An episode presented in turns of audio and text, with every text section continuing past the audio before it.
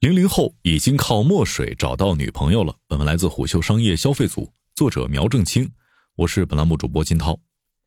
二零零一年出生的女大学生孙萌，过去一年用墨水的开销超过一千二百元。名为水无月、鱼鸽子、勃兰登宝蓝、东将军的各式墨水被装在精美的小瓶当中，这些液体被标上每一毫升零点五元到五元不等的价格，甚至有拇指大小的瓶装墨水售价数百元。对零零后而言，彩墨不只是书画工具。大部分零零后彩墨用户会把彩墨作为一种社交货币，他们通过私域渠道或者公域渠道分享彩墨作品或收藏品，以结识更多喜欢彩墨的人。在闲鱼和转转等平台上，不少初高中生收藏或出售着中古彩墨、小众稀缺彩墨以及墨水瓶。从商业视角看，彩墨市场并不大，却具有独特性。彩墨是零零后群体当中典型的年轻人爱好之一。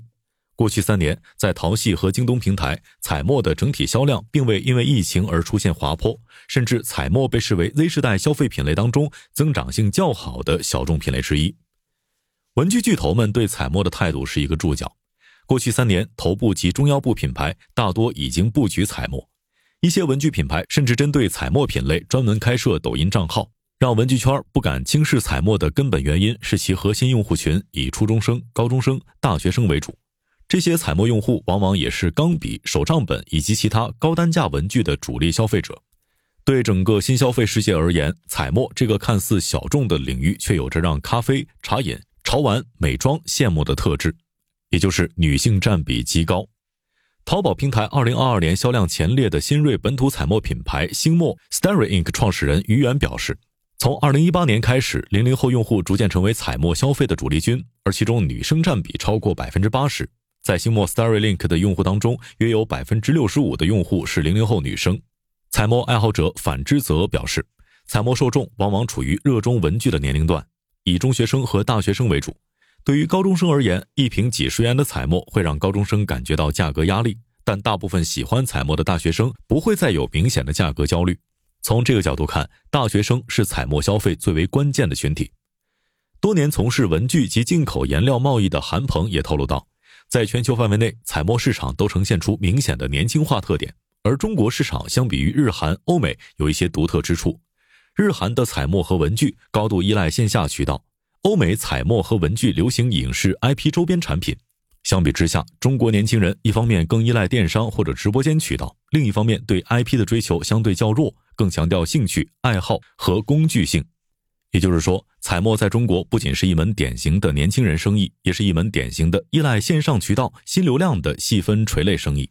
正因如此，研究彩墨和文具市场已经成为新消费世界的课题。彩墨一方面是小众细分垂类市场，疫情以来新消费的生存滩头以垂类细分为主；另一方面，彩墨背后的零零后女性用户是所有品牌都希望开拓的。而这代人的圈层社交特质、消费习惯、审美价值观都和九零后、九五后大不相同。新消费分析师刘畅认为，一些在彩墨市场行之有效的打法，或可对新消费从业者提供借鉴。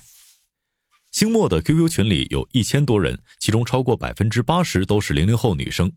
这些群成员都是鱼源的客户或者是彩墨爱好者，通过淘宝直播间或者微信，他们被吸引到 QQ 群里。和八零后、九零后占据主导的客户群不同，在星墨的 QQ 群里，你几乎看不到营销项或者是推货项的内容，甚至群主鱼源经常潜水。QQ 群更像是一群零零后女孩的日常聊天群，他们会在这里聊情感话题、聊宠物、聊吃喝。在与绝大部分目标用户为八零后、九零后人群的品牌创始人沟通的时候，你几乎不会听到 QQ 空间是阵地这种略显古早的说法。但是在鱼源眼中，QQ 空间对零零后群体不可或缺，彩墨爱好者们会把自己的作品放在 QQ 空间里。比古早时代不同的是，零零后不只使用 QQ 空间，小红书、抖音、B 站、淘宝直播间，他们的痕迹遍布各个端口。想要真正把握零零后，不能依靠某个流量端口，而是要把握圈层。亚文化研究者宋琦认为，在零零后群体当中，并没有真正意义上统一的审美和统一的爱好、统一的潮流等等。更为碎片化的零零后顶着不同的兴趣标签，而有着相同标签的、具备价值观和社交交集的人会形成圈层。零零后彩墨爱好者刘琪琪的故事就是一个绝佳注脚。他总共参与了六个彩墨或者文具的相关社群，但他经常发言的只有两个。但这两个社群以当地女学生为主，虽然社群的人数很少，但更容易有共同话题，也更容易建立彼此的信任。面对圈层营销的魔力减弱了，在服务新消费品牌 MCN 机构负责人表示，面对1985到1995年龄段消费者的时候，营销策略一般是主打性价比、人物 IP、出圈的话题营销。但面对九五后以及零零后消费者，这种自二零一六年开始行之有效的营销策略不再神奇，更为年轻的一代不想成为绝对主流的一部分，不在意超级 KOL 的带货，不再过度看重性价比。该人士认为，针对零零后以及零零后们所处的圈层，营销策略当中，产品本身的权重、品牌信任度的权重、内容氛围的权重在提高。他们这代人是成分党、考据党，空有噱头的产品在零零后的世界里走不远。一次购物的失望感，往往会引发零零后彻底拉黑品牌。而在彩墨领域，这种特点已经凸显出来。有头部文具品牌相关人士说，二零二零年他们在电商端的宣传物料会主打代言人、视觉设计、折扣力度，但二零二二年至今，他们的宣传物料会强调专利、技术、体验。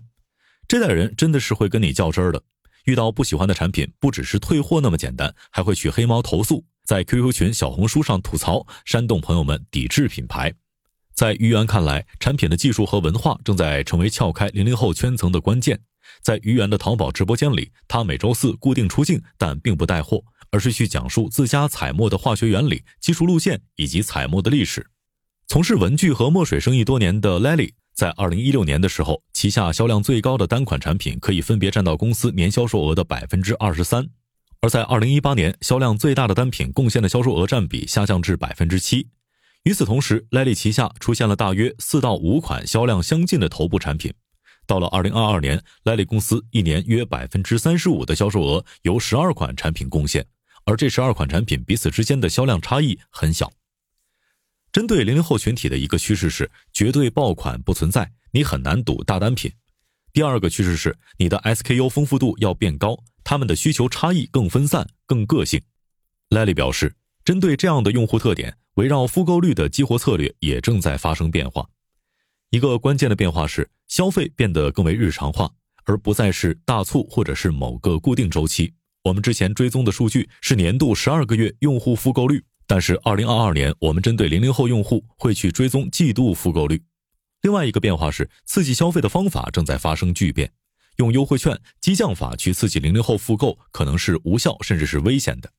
一位从事营销行业多年的人表示，零零后更喜欢平等的、自然的、没有目的性的沟通。于源分享了一个细节：在几年前，九零后群体扮演彩墨消费大户的时候，消费者沟通的时候很喜欢询问折扣、产品功能，交流呢更像是一种自上而下的视角的问询，而且聚焦于交易本身。当零零后成为彩墨主流消费者之后，于源发现，这代消费者更喜欢用请教、打听这类的客气的沟通方式，而且很喜欢问很多与购物无关却与彩墨文化、彩墨使用技巧有关的内容。他们会非常客气地把自己描述为彩墨小白。值得注意的是，更为分散的零零后还有多变的特点。有多位零零后说，在过去两年当中，他们最喜欢的爱好发生了至少三次变化，甚至有人从日本二次元最终演变为玛雅陶艺。十八到二十二岁的年轻人容易对新鲜事物产生兴趣，而今天在这样的一个时代，他们接触新事物更为便捷，体验新爱好的成本更低，导致品牌端更难琢磨消费者。刘畅认为，私域甚至更进一步的点对点运营是面对零零后群体时必须的。统一的物料、中心化的媒介、共同的话术不再有效，甚至基于信任的交流成为最关键的转化方法。更个性化多变的零零后也正在深度影响产品。于言透露，一些在九零后群体当中大火的彩墨颜色，如今已经淡出江湖。比如一些过度闪亮的颜色不再流行，诸如一些带金粉的颜色，如今已经不再火爆。今天，零零后喜欢的是一些饱和度略低的颜色，而更为关注环保等命题的零零后群体，也开始关注彩墨的环保问题。于源团队最近的尝试就是植物基墨水，他们会很关注可回收、植物提取这些点。二零二二年，第一批零零后本科生迈入职场，彩墨市场开始迎接更为年轻的零二后、零五后。有彩墨圈内人士透露，在零零后群体当中，不同年龄段群体的个体差异极大。你可以较为清晰的描述九零后到底是怎样的一代人，但很难讲清楚零零后到底是什么样。他们千人千面。商业洞听是虎嗅推出的一档音频节目，精选虎嗅耐听的文章，分享有洞见的商业故事。我们下期见。